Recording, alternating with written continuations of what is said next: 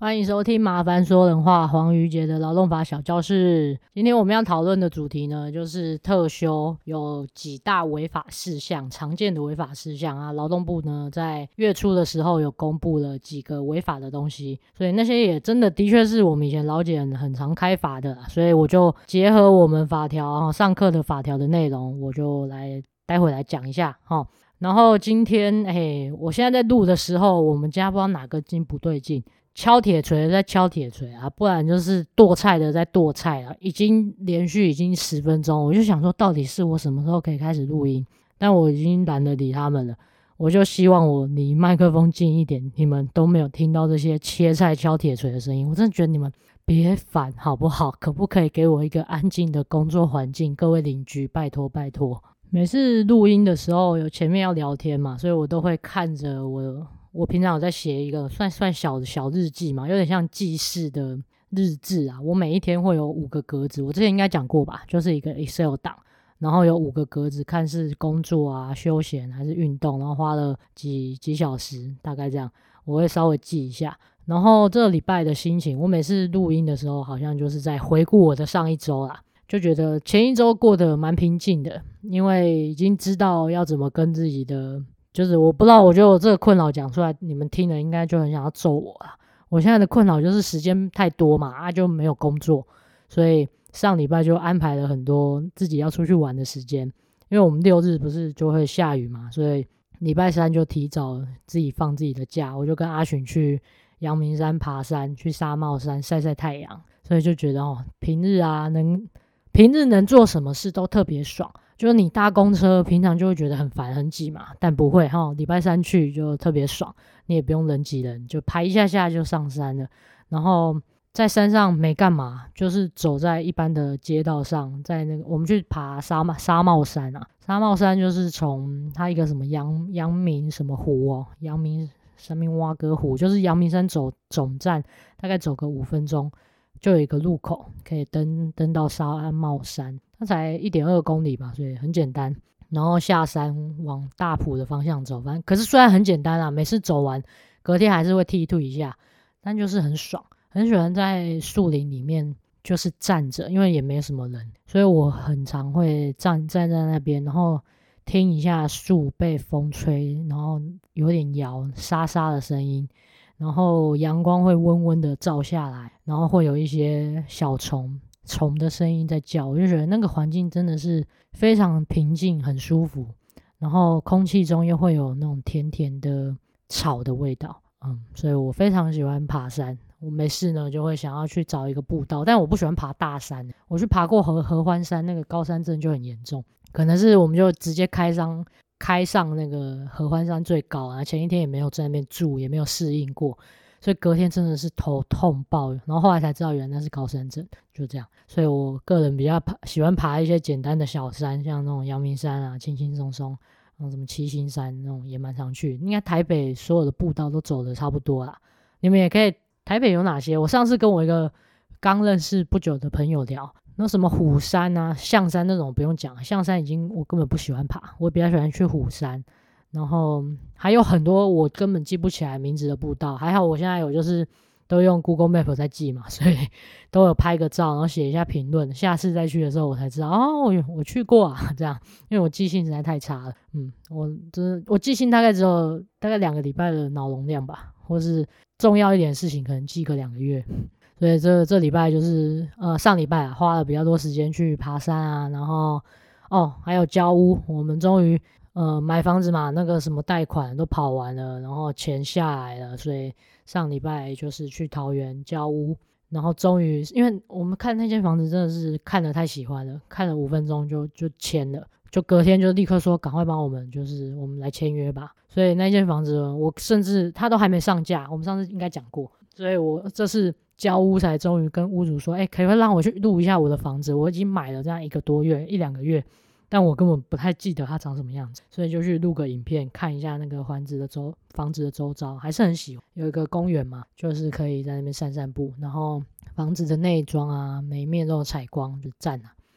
但现在都像买房子就没什么感觉，因为屋主又回租，所以他就是继续住在里面，然后只是我们可能先变成了房东一下下，对，然后所以整个买房子的过程呢，可说是没有太多的喜悦，就是一直在筹钱跟付钱，筹钱跟付钱，什么时候要再汇款，什么时候要记得要再汇款，然后就是把这些流程跑了一次，然后把它记录下来，就这样了。现在没有什么买到一个很大东西的快乐啦。因为也没有真的去住，所以我们有在讨论说，那不然等那个前屋主要退租以后，我们可能就是再去住啊。因为他现在就是他他他自己的新房子那边在要等装潢什么的，所以他要必须继续住在这个旧房子这边，所以我们就先回租给他。那等他等他 OK 了以后，我们就看可不可以去住个几天，去感受一下，啊，这是我的东西，这是我们的哦，已经终就是应该那个时候才会有比较快乐的感觉吧。然后周末就是去找朋友见面，然后有现在有有车子可以，就是只要台北下雨，我们就一直在看气象，每个礼拜周末都这样看一下。呃，哪里从桃园开始看，台北就三重已经最不下雨了嘛，所以三重如果下雨，那台北就不会有地方没下雨，真的是这样。因为以前我们住过新店，新店就是最会下，新店文山区那一区就是惨，会会。会漏水，天花板会直接滴水的那种潮湿。那三重呢，真的是很猛。我们每次只要在台北市有下雨，可骑车过了个桥，立刻地板是干的。三重就是一个很赞的，除了狗屎很，然后那个改车的声音，噗噗噗的声音比较吵之外，其他我是非常满意啊。就是东西好吃，然后天气又非常好。全台北是最干的地方就三重。然后所以三重下雨的时候，我们就会开着 app，然后一直往往南走。桃园有下啊，然后再继续往南走，新竹看有没有下，然后再看到苗栗有没有下。通常到苗栗就一定不会下雨，所以我们就 周末可能现在又要进入冬天嘛，冬天台北就是惨了。我记我前几年还气到，就是被冬天的十二月雨气到，我跟阿群说我们去台中看房，我真的受不了住在台，所以我们就是那阵子也是很常往南部跑。然后现在就是周末有一台车可以。往南部看哪里没下雨，我们就去找那边的步道，随便去。像这礼拜周末去爬了桃园的虎头山，哎、很赞哎！我就是很后悔，我怎么那么晚认识这个山哎？各位是桃园人吗？还是中坜人？你可以去去看，它整个就它就是一个很轻松的步道，它根本不算是山，然后整条路就有点像那个台中的大坑大坑步道一样，到处都是摊贩，你整条路上。都是不是卖菜，不然就是香肠、小吃啊、鸟蛋，就是小夜市啊。啊，你就在柏油路上，你可以买那些菜。然后呢，呃，往山上步道，它就很简单，就几乎不太陡，然后很多条，然后你就每一条走一走，也是可以耗个两个小时，来回应该也是有两个小时，所以很舒服，可以找朋友去那边聊聊天、走走路，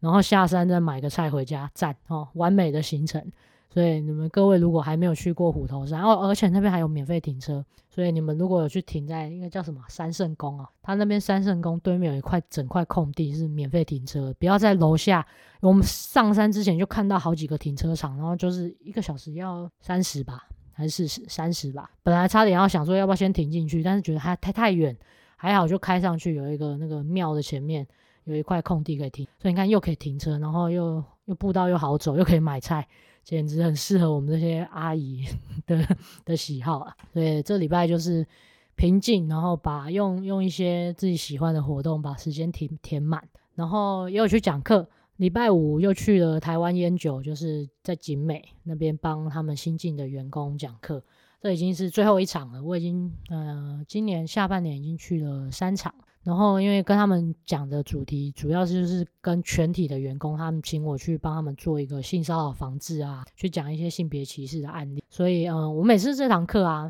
他们的员工在下课后都会蜂拥而至，就至少拖住我二十分钟，然后跟我讲他们，嗯，他们可能被性骚扰的过程。然后在这次又收集到一两个，可以跟你们分享一下。呃，有一个呢是他们直接来问我说：“哎，老师，那那个就是啊。”嗯，我们公司的同仁很奇怪，爱就是帮我们约对象，就是跟我说什么，哎，要帮我介绍对象，然后要干嘛干嘛的。然后你觉得这样算不算性骚扰？然后来问我的人呢，他跟我一样，就是一个 T 一样，就是一个是女生，但是呃，长得外表就是男生样。啊，你想他就是他说啊，同事都介绍给他一些男生，所以你不觉得很烦吗？就是真的你。就是一般女生，一般不管男生女生，你被长辈介绍对象就已经够烦了。好，这这就已经可能烦的程度已经八十分了。然后你又已经是一个同性恋，那你烦的程度真的是烦上加烦。你又不能跟他讲说，靠，你有毛病啊！我就长这样，你还要给我介绍一个又好又高又黑的男生，你是有什么毛病？就是你就不知道要不要跟他出柜，就是这个是另外一种性骚扰。因为我我要。除了被你介绍对象，我要解释我的感情状况很烦之外，我还要跟你出柜，所以我我觉得非常算是性骚扰。你们各位长辈啊，我知道有时候。我也是跟这个来问问题的同学说，可是就是就看你们，你们可不可以跟他讲一下说，啊，你们真的不需要，我们也不要什么事情都往说要去性骚扰申诉的方向走嘛。有些有时候长辈就是跟你在公司就没话聊，他就只是好意啦，想要开个话题跟你拉近关系啊啊，他也不知道跟你聊什么，他也不知道我们年轻人喜欢什么，所以我觉得试着先跟他讲讲看啊，说啊，你不需要啦，不喜欢啊，你这样讲。哦，我们真的很困扰，以后不要再讲了啊！就是用开玩笑，但是认真一点的口气跟他啊，看他会不会听啊。如果真的再不听哦，我真的觉得你们可以。他如果很爱帮大家介绍对象，你真的可以去申诉他一下，真的蛮烦的。因为这就是跟性别有关、跟性倾向有关的一个打扰嘛。那你说是不是性骚扰吗？嗯，就是见仁见智啊。我那天是问了。几个包括他们公司的人，他也是觉得蛮烦的，好像是可可以宣导一下，不论是不是性骚扰啊，是可以宣导一下。好啊，另外一个也是蛮特别的，就是以前当人质也遇过，有呃，就是男同志来问我说，嗯，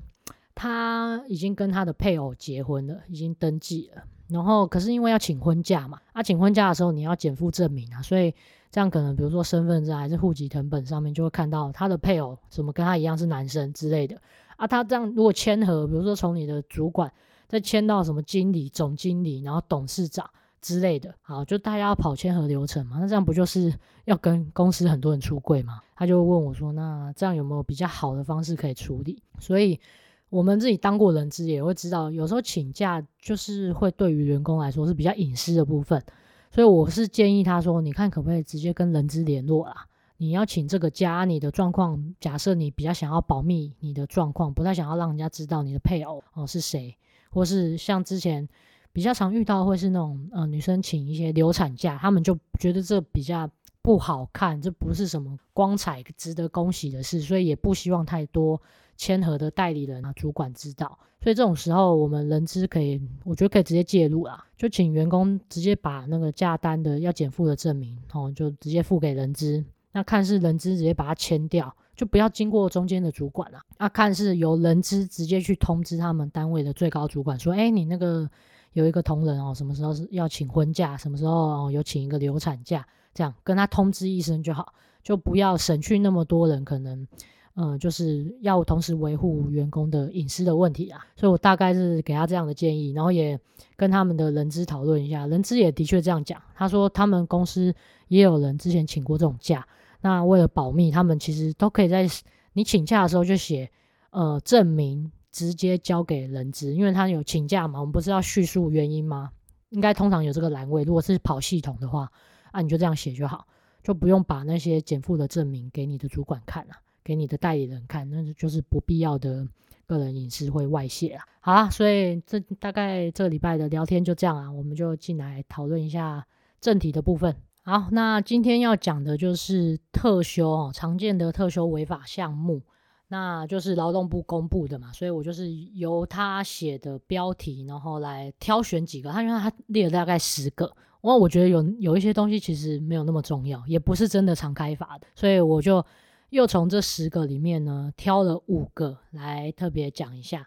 那第一个常见的违法事项呢，就是很多人都以为，呃，劳工年资满一年哦，只给七天假，那这样已经修已经是违法了嘛？因为我们修法，你们知道吧？一百零六年就已经修法了，年资现在半年就有三天假，所以很多人会问说，啊，年资到底满一年是给几天假？啊，就是三加七嘛，好不好？就是你半年会先拿到三天假。然后这三天假什么时候要休完？就是因为你满半年，你六个月了，拿到这三天假，然后这三天假呢，要等到你满一年之前就应该把这三天假休完。那如果没休完的话，照理说就是在你满一年的这个时间点呢，要把没休完的钱结算发给你。所以有人有一些人会简化的版本说，哦，年资一年的时候就会拿到十天假。我是觉得不是那么正确，因为你一年的时候就会先结算没有休完的这三天假了嘛，所以十天假应该是照理说不会同时存在啊，哦。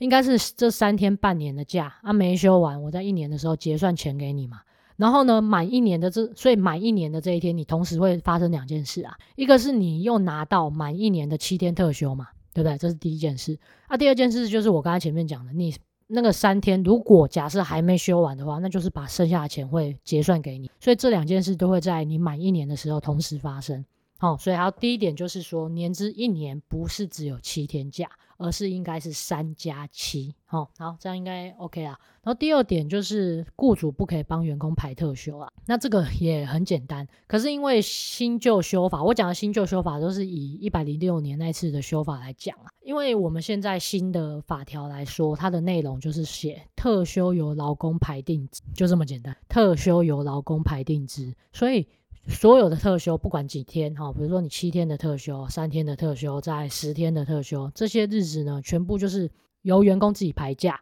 所以比较常见的违法项目呢，会是有员工来申诉说啊，我们公司下礼拜要办员工旅游啊，可是公司说，如果你不愿意去的话，你就要自己请特休。那、啊、这样可以吗？所以我觉得，如果是公司要强制你请特休，那当然不行嘛。所以如果是这种员工旅游，我觉得公司比较好的说法应该是说，比如说，哎，我们然后呃，明后天是比如说你星期四、星期五原本是工作日啊，啊，我们就安排一个国内的哈花莲的员工旅游啊，如果你们愿意去，呃，就是。呼吁大家都是全员参加嘛啊！如果你们来的话，那个就算工作日，你们就一起一起来一个员工旅游啊！如果你们不想去也可以，但是就变成你们要用自己的假请掉，因为那那那两天还是算我们的工作日。可是你不要跟他们说你们自己请特休，不是这样讲。人资的说法应该是要说，我就让你选啊，因为我安排在工作日嘛，所以你本来就要出勤，你有出勤的义务。啊，只是我们那天的出勤变成是出去玩，所以这样不就是鼓励大家出去玩吗？一起一起就是那个 team building 嘛。啊，你不愿意去的，当然就是请自己的假。你有什么假就请啊，你有补休请补休啊，你有特休请特休啊。啊，再没有你请事假啊。总之就是你花你，因为前提就是那两天星期日、星期五，假设是工作日，所以才需要请假嘛。所以公司不要说啊，你们就全部给我请特休，不要讲这种话，因为你这样就是变成是法定，你会违法，因为你。叫员工去请特休啊，特休应该是员工自己安排的，所以这个部分你可能就会被员工觉得不爽啊。所以你们自己哦，有时候就只是你说法不好听，你做得不够漂亮，然后就被员工去投诉了。那你其实你就换句话说，结果是一样的嘛，好不好？你就让人家选好，然后还有常见那什么台风天哦，台风假，然后。公司不爽，给员工免费放假，所以就会逼员工说：“哎，我们昨天因为台风那个停班停课啊，你们自己要去排特休。”跟你说过了，好不好？我们第一集就在录台风假，不可以强制员工请自己的假，因为台风假就是你当地公布停班停课，那就直接免除劳务了，好不好？只不过法定目前来说，台风假免除劳务是不用给薪，对不对？所以。就是这个是还没有到那么保护劳工的部分。假设公布台北市停班停课，好啊，那如果台北市的公司比较呃福利没有那么好的话，那就可以说啊，因为已经停班停课了，所以我们那天也不给薪水，这样 OK。所以这个前提下，你再去跟员工说，那如果呢你们不想要被扣这个月这一天的薪水，你们当然也可以请自己的假，就这样一样，你不要叫他们说，哎，你去请特休，你就是说请自己的假。啊，看他要请特休、请补休、请事假，随便他，好不好？所以前前提也要跟员工解释清楚说，哦，台风假原则上依那个什么天灾事变、什么出勤管理要点是无薪的啦，好不好？啊，你这个原原则要先告诉员工啊，然后才第二阶段才去跟员工说啊，如果你不愿意被扣那一天的薪水，然后那那我就请你请自己的假，这样。所以就是结论就是不可以由员工雇主去帮员工排特休。因为旧法时代很烂哦，旧法时代其实是说那个天数啊，比如说七天的部分，它法定竟然是说由劳资双方各排一半的假，有没有很鸟？所以以前还在那边什么什么雇主可以排三点五天呐，啊，员工自己可以排三点五天呐，以前的法令超级鸟，那个什么烂法令还好修掉了，所以现在从从一百零六年开始，早就已经就是员工要全部自己排了。所以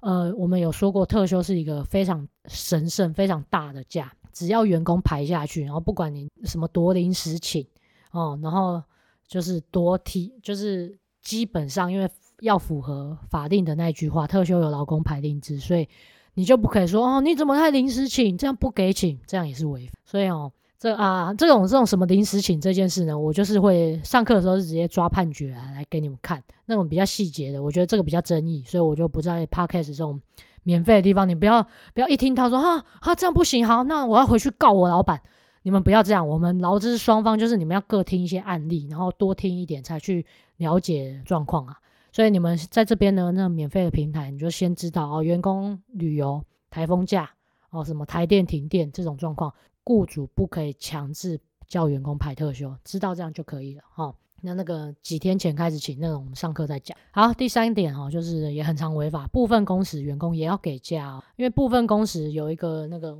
我七月的时候也有开一个，呃，我每季会开一个法定更新课，每季就是每三个月嘛，所以我七月的时候有开一堂课，就专门是在把部分工时的劳工到底他的假是要怎么给，因为他是很有点难啊。他的法定就是说要按工时全年的工时比例去计算，所以呢，你就要先算一下，一般全年正常劳工哈，他的平均工时是一年二零八八小时，二零八八小时，所以你就是二零八八为分母嘛，然后你如果是部分工时，你就要去统计他一整年的出勤时数哈是几天。啊几小时，比如说他是一零二四，随便哦，就随便讲一个分子。所以你就会可以去乘出来说，哦，那他如果满半年，一般人是三天嘛，啊，三天就乘以八小时嘛，这样会拿到二十四小时的特休。那部分工时的劳工呢，他就是按比例，按我刚刚讲的这个分子分母，哦，全时员工的分母当分母，全时员工一整年的工时是二零八八小时，然后你就看你们实际这个这位部分工时的员工他的时数是几个小时，然后再再乘上天数。这样就可以算出来说，特休应该要给几个小时，然后还有其他的假别，我也是在那堂课直接只整理一个表啊，什么婚假啊，什么产检假、陪产假那些，它其实每一个法定都有规定说，像病假，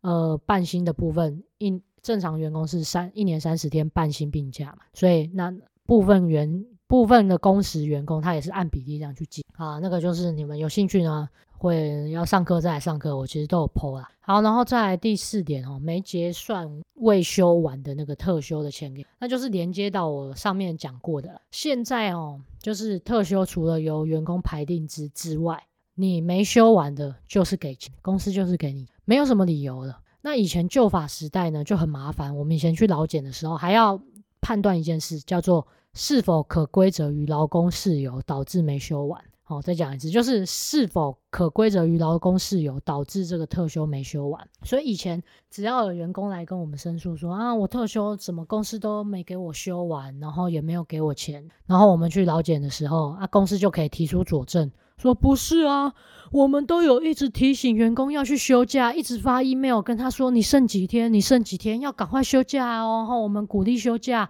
啊，可是全体员工都全部休完了啊，就这个。这个人哦，他不知道是家庭没温暖还怎样，他就不想休假啊。他就说在公司他很喜欢上班呐、啊，他很喜欢来公司待着跟同事聊天，所以他不喜欢休特休啊。这种人我们就不用给他特休没休完的钱呐。好，好，没错，这个说法在旧法时代是 OK 的，只要呃公司可以举证说呃这个没休完，全体员工，比如说你说九十趴的人都休完了啊，就这个奇怪的人、哦，他就是家庭没温暖，他自己不愿意休假啊，你们公司也多次发 email 提醒，然后员工大会也提醒，然后什么公告也提醒，什么方法都提醒了，但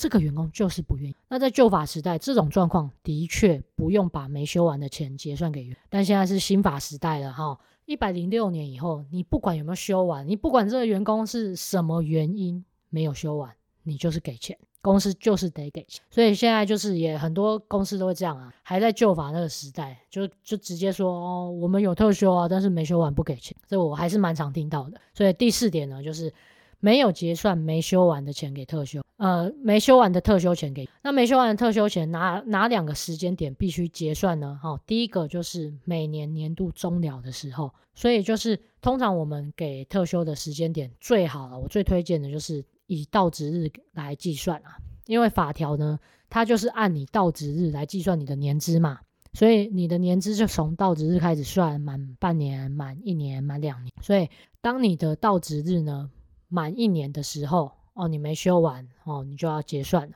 所以接下来的，比如说你是三月十七号到职，那就是每年三月十七号，你上一年度没休完的特休就要结算，这样 OK 哦。那如果有一些公司是采什么一月一号，就是那个叫什么历年制啊，历年制给假，我就比较不推荐啊，因为又不是每个员工的到职日都一月一号，所以如果你们哦，你们公司硬要一月一号统一给给假的话齁，那你人资的数学要很好。你不要晚给哦，你要变成一月一号，你就要预想到说，哦，那小明是三月十七到职，然后小美是五月十八到职，然后小黄他是呃六月三十一三十号到职，所以你要知道说一月一号你给的就变成是你要预先给员工今年这一整年度他们可能符合条件的特休，因为如果你要这样，你为了一月一号统一给假方便嘛，但是反而我觉得后面会非常不方便。因为你每个人的结算时间点，还有你给假的时间点，你都要先预给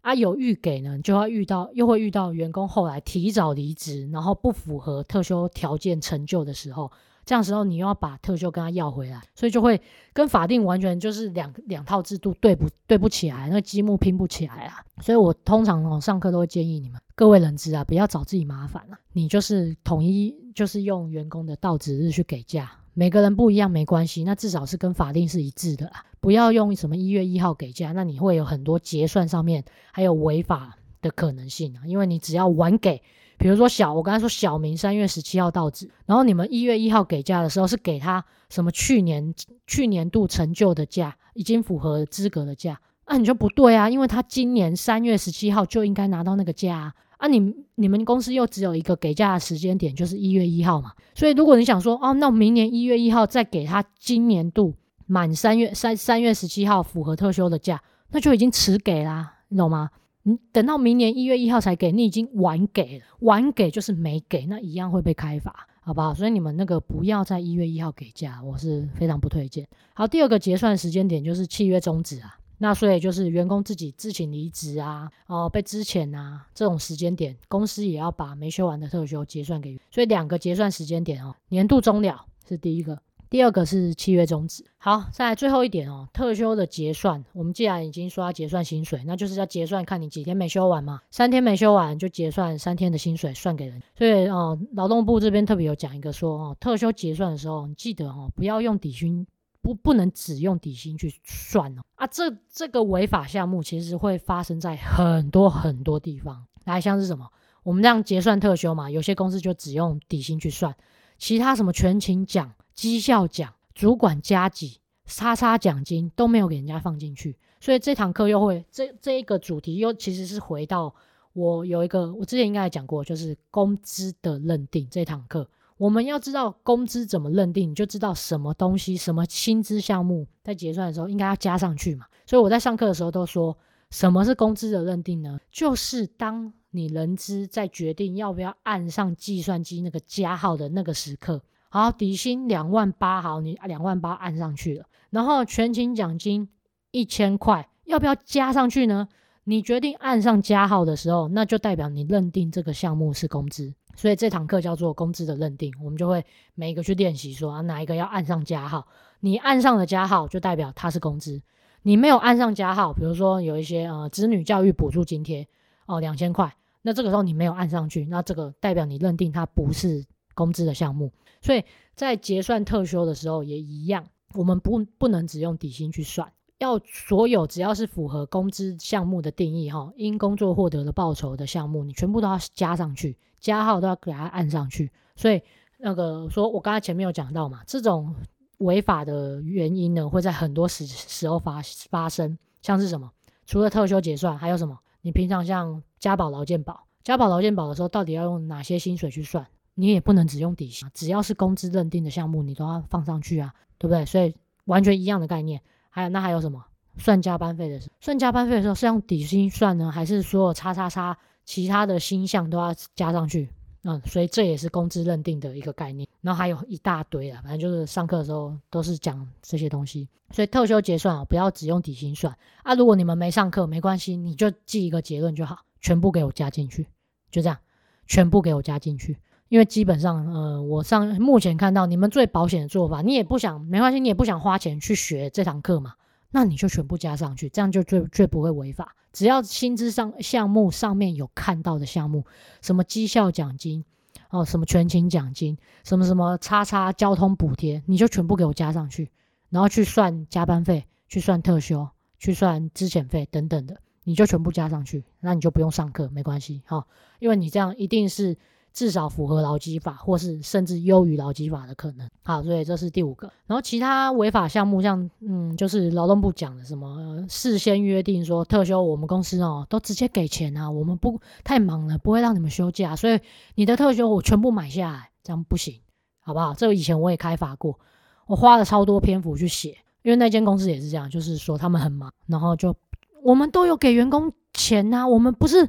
不是不给他，我们没有不给他假呢。看他今年什么，他符合一年有七天，第二年有十天，我就是每年度我都会按照他那个天数比例，都直接一笔钱发给他。我们公司很大方嘞，但是特休的目的是放假，而不是给钱啊，大哥啊。所以你们这个时候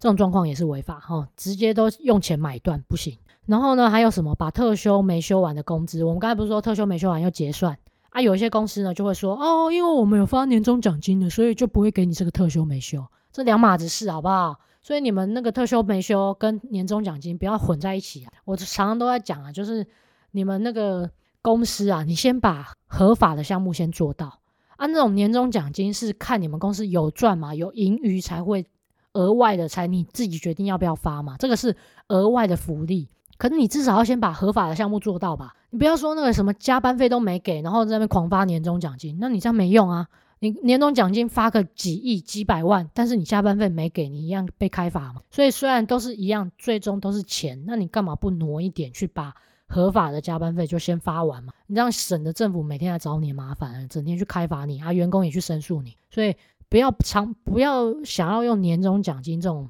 你们觉得是福利的东西，把东。把其他的合法项目都包在里面，什么加班费、特休、美休，不要这样做啊，这样会违法。然后还有什么没有通知员工次年度可休的天数，这个这个也算是很鸟毛的事项，因为法定有规定说，每年度你要告诉员工说他明年还有有几天特休，因为特休是按照年资成长的嘛，三七一零一四一四啊，所以三天、七天、十天一零嘛，然后一四一四，所以是十四天十四天，所以你们那个天数每年都会变动的。然后还有法定还有规定说，要每年把没休完特休的金额要结算告诉员工，所以这个东西要书面告诉员工哦。你要告诉员工说啊，你几天没休啊？你这样薪水结算下来一天是多少钱？哦，那个薪资明细都要定期发给啊。所以这个都是法定有规定的。所以就是以上哈五点常见的特休违法项目。好，第一个是特休一年哦，满一年资一年不是只给七天，应该是三加七。然后再来是雇主不可以帮员工排特休嘛，因为特休有劳工排定制，所以员工旅游啊、台风假啊、台电停电啊这种状况，不要强制员工排特休。然后再来是部分工时的员工也要记得给假。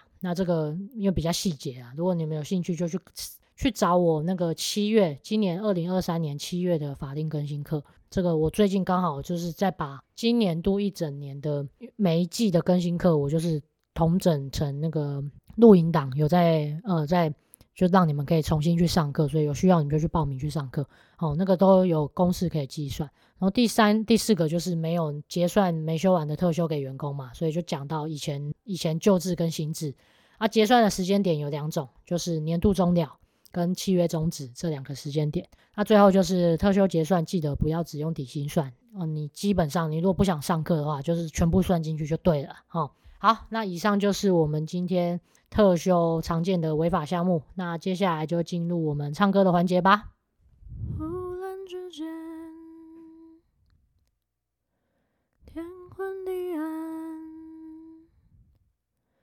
世界可以突然什么都没有。我想起了你，再想到自己。我为什么总在非常脆弱的时候怀念你？我明白，太放不开你的爱，太熟悉你的关怀，分不开。想你算是安慰还是悲哀？而现在，就算时针都停摆，就算生命像尘埃，分不开，我们也许反而更相信爱。路过这天地，最终会消失。不想一路走来珍惜的回忆，没有你，我明白，太放不开你的爱，太熟悉你的关怀，分不开，想你算是安慰还是悲哀？而现在，就算时针都停摆，就算生命像尘埃，分不开，我们也许反而更相信爱。今天的节目就到这里，我们下周见，拜拜。